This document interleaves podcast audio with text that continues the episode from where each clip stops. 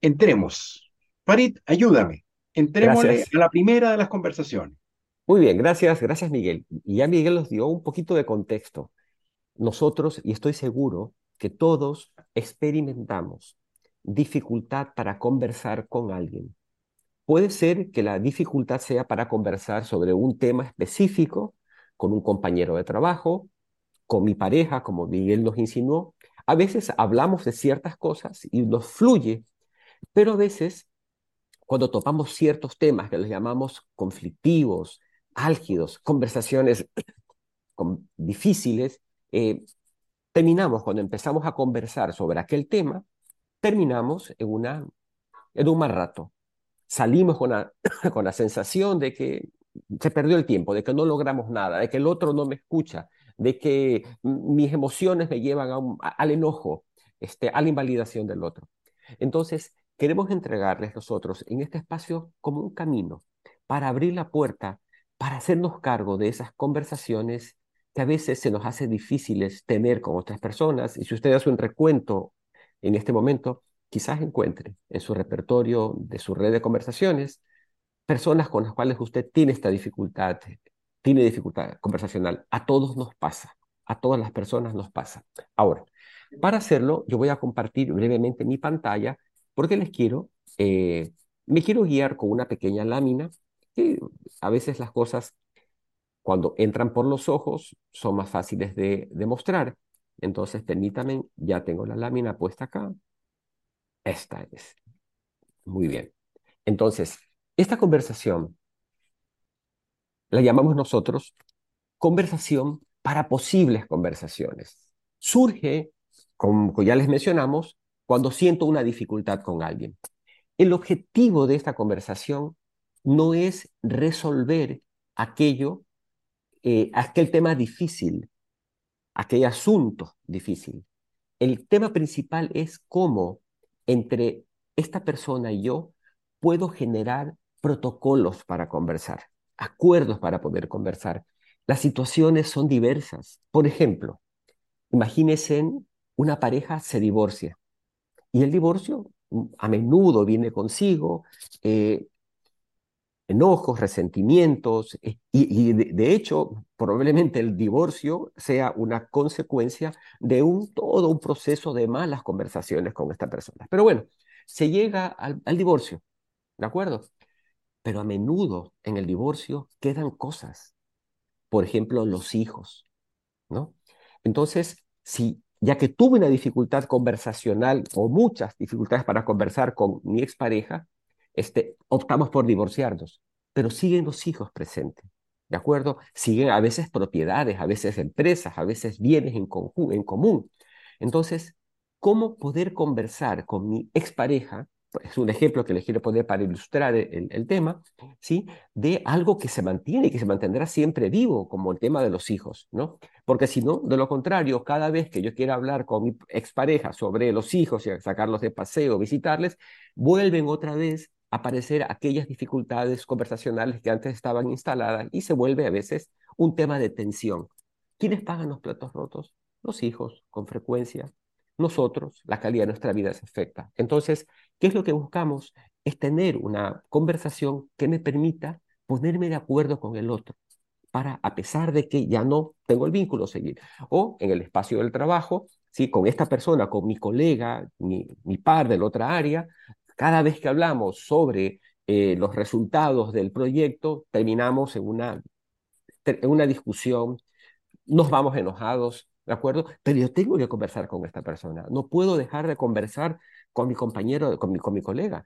No puedo dejar de conversar con mi jefe. No puedo dejar de conversar con mi cliente, porque nos necesitamos. Ya hemos visto que somos redes conversacionales en las organizaciones, en la vida. No puedo dejar de tener esa conversación. No puedo correr el riesgo de archivar esa conversación o alejarme de esa persona. Entonces, tema central es generar protocolos, ¿de acuerdo? Y la idea es que generar un espacio con el otro para yo conversar con el otro sobre, mira, compartir, siento que tengo una dificultad de conversación contigo, ¿de acuerdo? Este, y me gustaría eh, preguntarte qué opinas. O sea, no estoy hablando de ningún tema en particular, estamos hablando de la dificultad de conversar. Le cuento, mira, me gustaría hablar contigo sobre una, esto que experimento, está, se me hace difícil hablar contigo. ¿Te pasa algo a ti también? Capaz que el otro dice, sí. O capaz que el otro dice, no, no, no, yo no encuentro ninguna dificultad, pero hablemos de ese tema, que es lo que te sucede. Entonces, bueno, compartimos en la primera parte es como el, ese contexto de esta conversación. ¿sí? Recuerden, en este programa, todo este programa ha sido un programa conversacional. Entonces, la primera parte es, yo mantengo o tomo la iniciativa y menciono que experimento una dificultad y le escucho al otro, ¿cierto? Escucho. La parte fundamental es escuchar al otro, utilizar el enfoque múltiple. ¿Qué te sucede a ti? Cuéntame, ¿qué te sucede? ¿Sí? ¿Experimentas algo similar? ¿De acuerdo? La siguiente clave es, ¿qué hacemos? ¿Cómo nos ponemos de acuerdo para poder conversar? Aquí es una, una danza de proposición y escucha. Mira, para conversar, este, sí, reconozco que esto me sucede también a mí. Entonces, mira, una, quizás para poder conversar es, oye, cuando vayamos a las reuniones y tú eh, utilices, me des, compartas tus juicios, me gustaría que los fundamentes, que vengas con hechos y con afirmaciones. Ah, perfecto, ya muy bien. Y a mí, en cambio, me gustaría que cuando tú utilices no uses a otra, el nombre de otras personas para conversar, sino que más bien me encantaría que sea una conversación tuya. Perfecto. Oye, también quisiera que lleves a, estas reuniones el último informe de, del mes. No me lleves los informes que están todavía sin terminar o informes anteriores. Entonces son acuerdos conversacionales que vamos a tener. Te pido que no levantes la voz para conversar. ¿De acuerdo?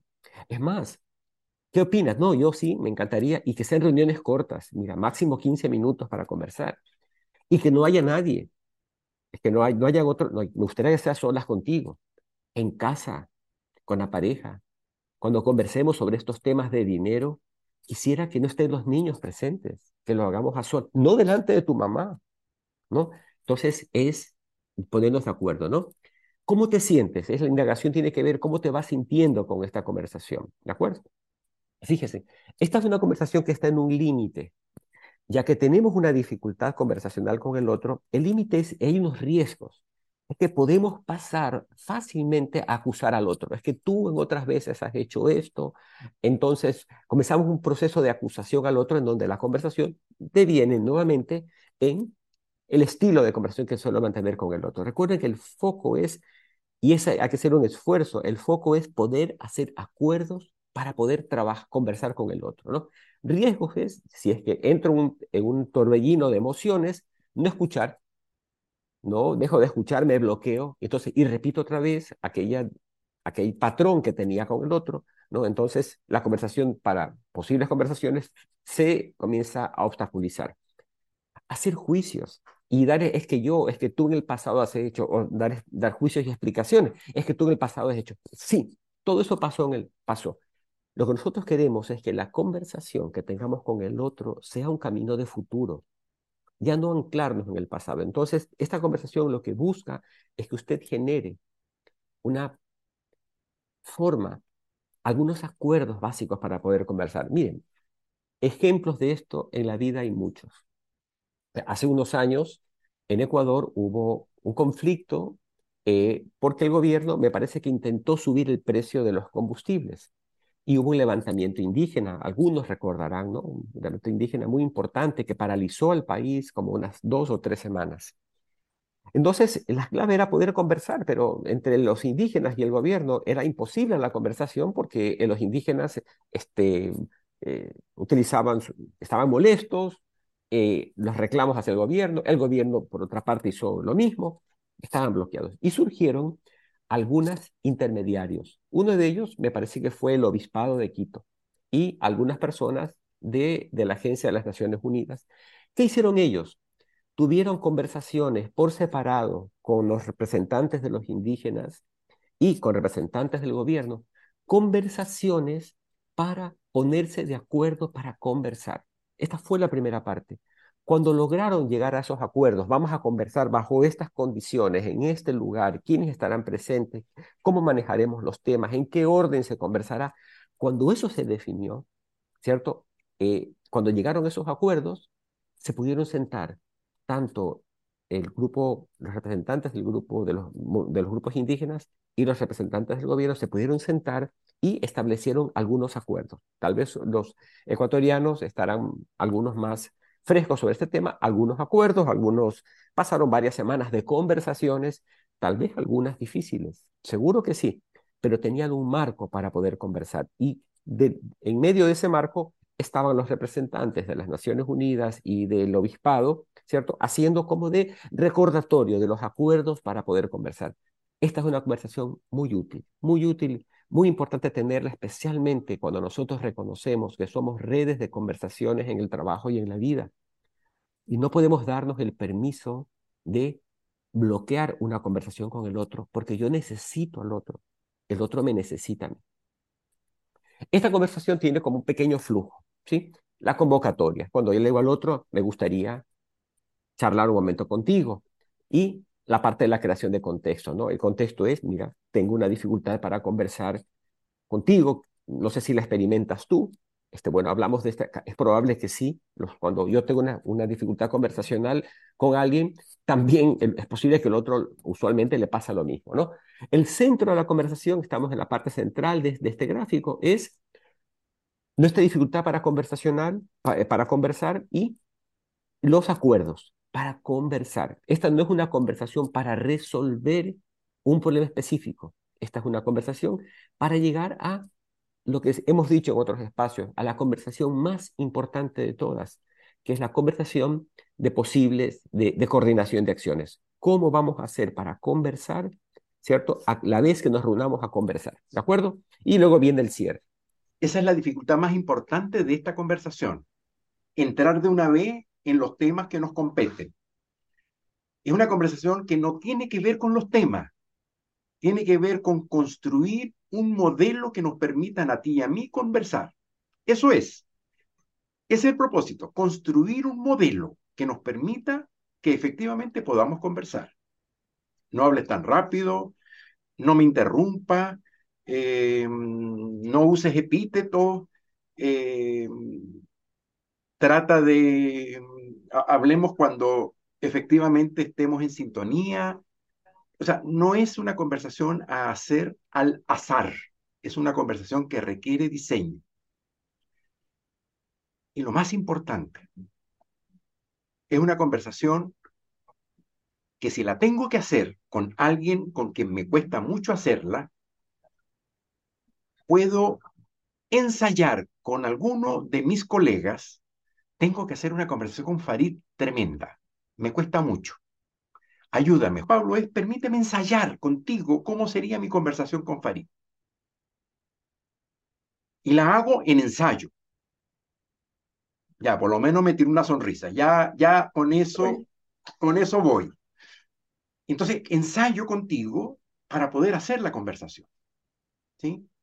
Cada vez que tengo una conversación compleja, complicada con alguien, un buen recurso es ir donde un colega una colega y pedirle, hagamos el roleplaying de esta conversación que tengo que hacer con una persona que tú conoces, tú sabes lo difícil que es, y lo difícil que soy yo también, o sea, porque está claro que aquí los difíciles no son solo los otros.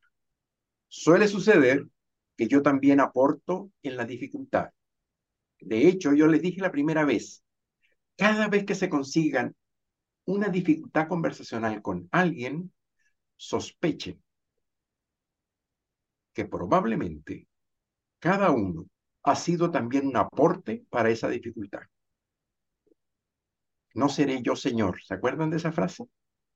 No seré yo, Señor, el que ha generado este clima que hace que contigo sea tan difícil conversar. Entonces, la primera es hacerse la pregunta por mí mismo. ¿Qué he hecho yo a favor y en contra para que esto sea así? Bien, aunque no, hiciste mucho, pero sí, es importante tu expresión y la forma en que participa. Fíjense ustedes, conversamos con el cuerpo también, no solamente conversamos con las palabras. Hay otro tipo de conversación y que tiene que ver con un descubrimiento de un, de un autor que nos, nos gusta mucho, Chris Argeris, se lo vamos a mandar después por escrito para que lo vean, es un autor que en los, a finales del siglo pasado y a principios de este siglo ha escrito sobre un fenómeno que ocurre en toda organización. Lo llamamos las rutinas defensivas del callar, es decir, temas de los que no se habla y que por no hablarlos generan consecuencias negativas en el sistema.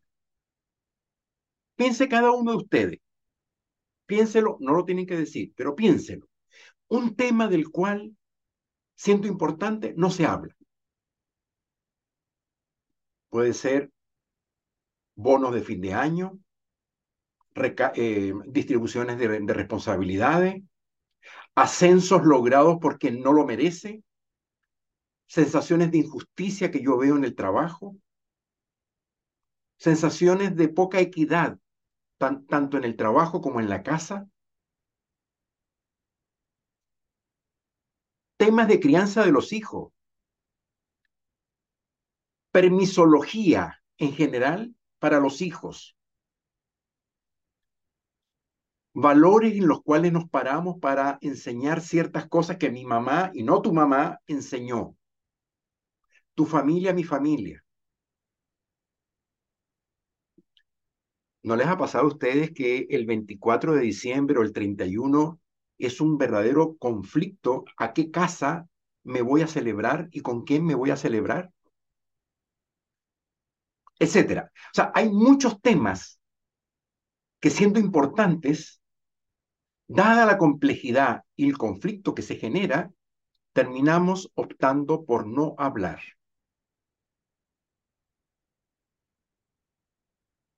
En el trabajo, toda organización, toda empresa tiene temas de los que no se habla, porque es muy complejo intervenirlos y conversarlos. Escalas de sueldo, bonificaciones, distribuciones de trabajo, asignaciones, ascensos, relaciones con ciertas personas, relaciones entre áreas, áreas que son terriblemente difíciles para abordar, clientes que son, pero por Dios, ¿de dónde salieron estos clientes? Y nada, son los clientes.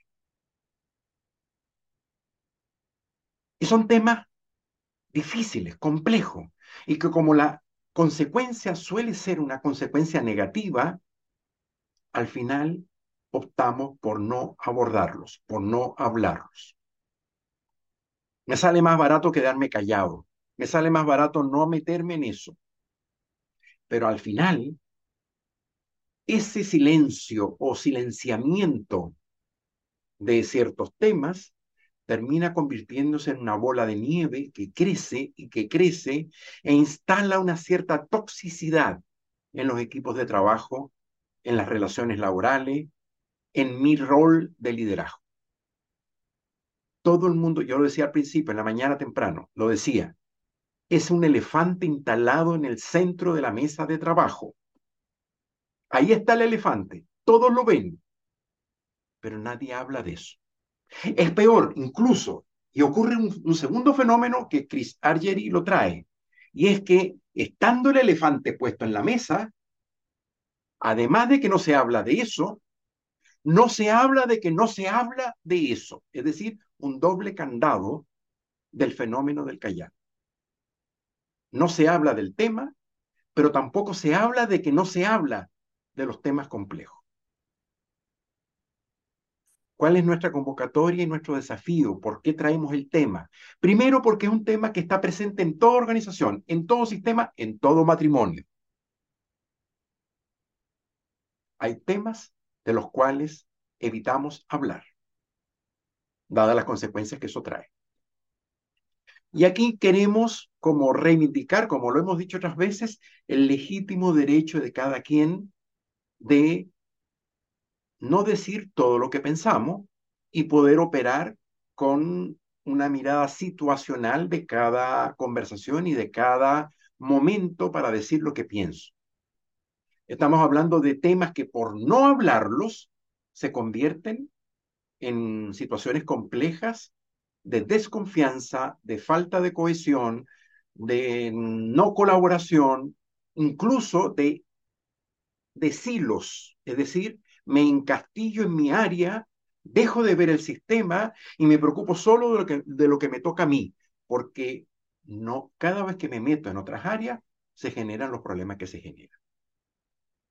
Un líder, y es, nuestro, nuestro desafío con cada uno de ustedes, un líder necesita aprender primero a ponerle nombre a esto, es decir, cuáles son los temas de los que evitamos hablar en mi equipo de trabajo, con mi gente, con mis colaboradores. ¿Cuáles son los temas que mis colaboradores evitan hablar conmigo? Esta es una pregunta de oro. ¿De qué temas suelen mis colaboradores no hablar? Cada vez que nosotros vamos a una organización, hacemos dos preguntas. Cada vez que yo entro en una nueva empresa, en un nuevo equipo directivo como consultor, hago dos preguntas. Primera, ¿cómo se conversa en esta organización? Sobre eso hemos hablado durante casi todos los talleres anteriores. Primera pregunta, ¿de qué se habla aquí? Perdón, ¿cómo se habla aquí? La segunda pregunta es, ¿y de qué no se habla aquí? Es una pregunta que sorprende. O sea, perdón, ¿de qué no se habla? No, así hablamos de todo. ¿Cuáles son los temas que nos cuesta abordar como temas de conversación en esta empresa, en esta organización, en este equipo directivo? Responder esa pregunta requiere una dosis de valentía. Es como atreverse a poner la lista de, las, de los temas de los que hablamos poco o que no se hablan, pero que son importantes. Que, ¿Qué diferencia sería si pudiéramos lograr aprender a hablar de eso? Entonces, lo primero es detectar los temas. Segundo, darse cuenta del, del modelo, del sistema que hemos construido, dado que no se habla de eso. Y cuando hablamos de confianza, parte de la estructura de construir confianza tiene que ver con aprender a poner en la mesa, ahí está el elefante. ¿Cómo lo ves tú? ¿Qué te pasa con ese elefante? ¿Cómo abordamos esta situación? Poder habilitar, conversar de algo que nos ha estado de alguna forma tocando en nuestro desempeño y en nuestros resultados. Primer desafío, identificar el tema. Segundo desafío, identificar los involucrados. ¿Quiénes, ¿Quiénes son las partes de esta dificultad que estamos teniendo? Y esta es una derivada de la conversación anterior, de la dificultad de conversación. pero en este caso no es la dificultad contigo, sino la dificultad de un tema que se ha acallado en la habitualidad funcional del, del equipo.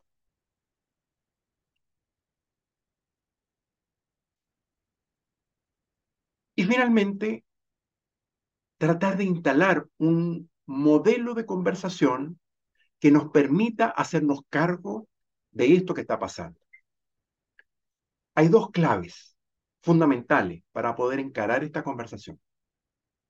Dos claves que son vitales. Primera clave. Dudar. Dudar mis propias competencias hasta ahora para encarar el tema del elefante encima de la mesa. Es decir, si este tema se ha mantenido en el tiempo durante meses, durante años, y cada vez que aparece se genera lo que se genera, probablemente yo como líder no he tenido la habilidad para hacer de este tema un flujo diferente de relación y de conversación. Entonces, lo primero es dudar de mi propia como competencia para hacer que esto sea distinto. Cuando estamos hablando del mundo personal igualmente, con los hijos adolescentes, con el, en la pareja, con primos, con hermanos, nos ocurre en todo núcleo familiar. Hay temas de los que no hablamos. Y probablemente en ese no hablar, yo he tenido una cuota de responsabilidad importante. Entonces, lo primero es preguntarme yo, ¿qué he hecho para que esto sea de esta forma? Si yo quiero resolver este complejo escenario que se ha creado por no hablar de un cierto tema, La primera pregunta y el primer desafío es dudar de lo que he hecho y pararme en posibilidades diferentes a partir del registro de mis propias emociones, de mis propios juicios y de la forma como yo me he parado frente a esta situación. Primer desafío, yo, yo. Segundo desafío, el otro. Pero ojo, cuando veo al otro, el desafío no es mirar al otro, el desafío es reconocer y validar el legítimo derecho que el otro tiene para mirar las cosas como las mira, incluso si estamos en desacuerdo, incluso si la mirada tuya es completamente distinta a la mía. Hace un momento Farid decía, enfoque múltiple, es decir, el secreto de esta conversación para resolverla está dada por el enfoque múltiple que era diferente al enfoque único. ¿Se acuerdan de ese concepto? El enfoque, el enfoque único era un señor que se paraba en la vida diciendo, yo tengo la razón, yo soy la verdad, por lo tanto, la misión de ustedes frente a mi razón es estar de acuerdo conmigo y salgo a la vida a convencerlos a ustedes de mi verdad.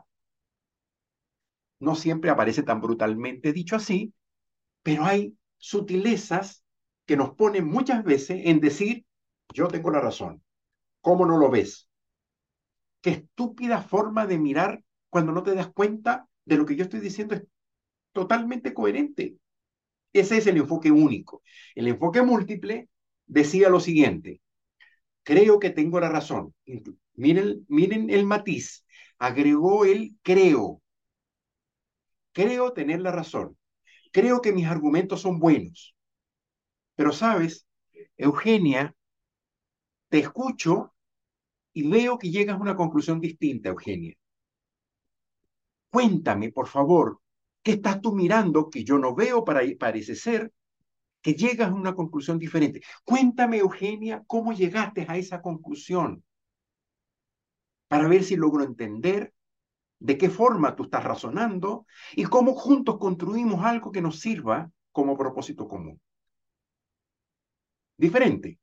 Yo tengo la razón, soy la verdad, los convenzo. O creo que tengo la razón e indago y pregunto a ver cómo es que tú llegaste a una conclusión distinta a la mía. Es decir, si yo quiero abordar al otro en una conversación que busca disolver un tema que no se está hablando, una rutina que se ha instalado como habitualidad sistémica y que toxifica las relaciones dentro de nuestra organización, lo primero es mirarme a mí, dudando de mis competencias, y lo segundo es mirar al otro, pero miro al otro legitimando su derecho a pensar distinto. Y cuando me relaciono contigo, no me relaciono desde convencerte, sino desde indagarte. Pregunto, ¿qué piensas? ¿Cómo ves? cómo llegaste a esa conclusión, cuáles son los datos que estás usando, qué información estás teniendo, cuéntame cómo juntaste las piezas, porque yo las junté de una manera distinta y a mí me lleva a una dirección distinta, pero tú las juntaste de una cierta forma diferente. ¿Cómo fue que las juntaste? ¿Qué conexiones hiciste? ¿Qué hace que llegues a esa conclusión? Escuchar, indagar, legitimar al otro diferente marca la diferencia. Ahí está el secreto. Si yo logro en toda conversación compleja, en todo, incluso en la conversación anterior, en la dificultad que tenemos de conversar, si yo me paro legitimándote, tratando de entender por qué piensas como piensas, eso va a construir un clima emocional que habilita posibilidades diferentes.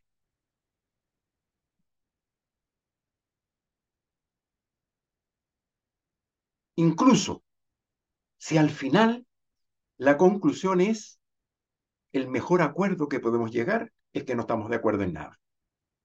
Porque entender, comprender y ponerme en tus zapatos no significa aceptar lo que tú dices, solo significa entender. Con esta explicación, armamos este modelito, ¿sí? Y le voy a pedir a todos ustedes que jueguen conmigo a construir. En este modelito les pido a todos que en papel, papel y lápiz, en, papel, agarren estos cuatro cuadros y los dibujen en una hoja de papel, cuatro cuadros. Entonces me voy a ir, primero que nada, a ponerle título a la canción. Lo primero es ponerle título a la canción, es decir, ¿qué tema me cuesta hablar en la oficina con mi jefe, con mi equipo, con mis clientes? Un tema que me sea muy difícil y dado lo difícil, en general, como que la tendencia es a evitar hablar de esto. Es decir, una habitualidad defensiva de silencio, de callar. Si hay alguno que no consigue un tema, puede ser que a lo mejor el tema es precisamente ese, no consigue el tema. Es decir, la dificultad para encontrar y ver que otros tienen temas que prefieren no hablar. Esa pregunta que le hacía hace rato, ¿de qué será que mis colaboradores no me cuentan a mí? ¿De qué mi gente habla y no me, y no me dicen? Mis hijos, cuando estaban más, más pequeños, hicieron un chat de ellos, sin papás. Por supuesto. O sea, imagínense la ansia de saber qué se hablaba allí. Luego de grande nos contaron, y la verdad que era mejor no haber sabido en ese momento. Ok, listo el tema. Luego, segunda acción, ¿quiénes son los protagonistas de esta historia? Uno soy yo, o mi área, o mi empresa. O sea, uno soy yo. ¿Quién es el observador A? ¿Quién es el otro? Identificar los protagonistas A y B. Entonces lo que voy a hacer es llenarlo de la siguiente manera. Lo voy a llenar de esta forma. Teniendo el tema, teniendo los dos protagonistas A y B, primero voy a llenar el primer cuadro de la izquierda, es decir, yo. Entonces voy a llenar caracterizando mi ser líder frente a este tema. Entonces, ¿qué voy a poner allí? Mi juicio, mis emociones, mm, cómo me siento, las cosas que pienso, frente a esto que me pasa de no hablar de esto. ¿Sí? Me voy a caracterizar a mí mismo. Cuatro o cinco frases que hablan de lo que a mí me pasa con esto, los juicios que hago. El otro es un estúpido, el otro, eh, ¿cómo, es posible que no, no vea las cosas? Eh, miren cómo se pone, miren lo que hace, eh, me da rabia, me, me da tristeza me da miedo, no sé qué hacer. En fin, son mis expresiones, mis emociones y mis juicios. Luego que tengo la caracterización de mi persona, de mí mismo, me voy al cuadro de arriba y escribo las acciones que hago dado lo que pienso. Dado lo que pienso y dado lo que siento, ¿qué hago? Mis acciones. Me callo, evito, no respondo ciertos correos, dejo en vista por WhatsApp, eh, hago chistes, me encanta comentar en el pasillo. ¿Qué cosas hago dado lo que pienso y dado lo que siento? Una vez que tengo mis acciones inventariadas, me voy a las acciones que el otro hace. Me voy de una vez para abajo. Esto no se llena circularmente, se llena como, como una Z. Me voy hacia abajo. ¿Qué acciones hace el otro? Y probablemente se van a parecer a las mías. Es decir, se calla, evita, no responde correo, mm, evita los temas, hace chistes, no sé, las cosas que yo veo que el otro hace. Y finalmente, trato de llenar la el cuadrito de la derecha, en donde voy a caracterizar los juicios, las emociones y lo que siente el otro. ¿Qué siente el otro? ¿Qué piensa el otro? ¿Cómo el otro es que participa y se hace protagonista de esto que nos pasa? Y saben qué? Me encanta la cara que veo de ustedes. ¿Por qué? porque llenar el cuarto cuadro de la derecha es un verdadero misterio. Esa cara que tienen de desconcierto es porque es un gran, gran problema escribir qué piensa, qué siente y cómo el otro vive esto que está pasando. Solo puedo ver sus acciones, pero lo que siente, lo que piensa, lo que le pasa, no lo sé. Ese es el secreto de esta conversación, porque son dos flechas encontradas. Puedo identificar lo que yo siento, pero no sé lo que al otro le pasa.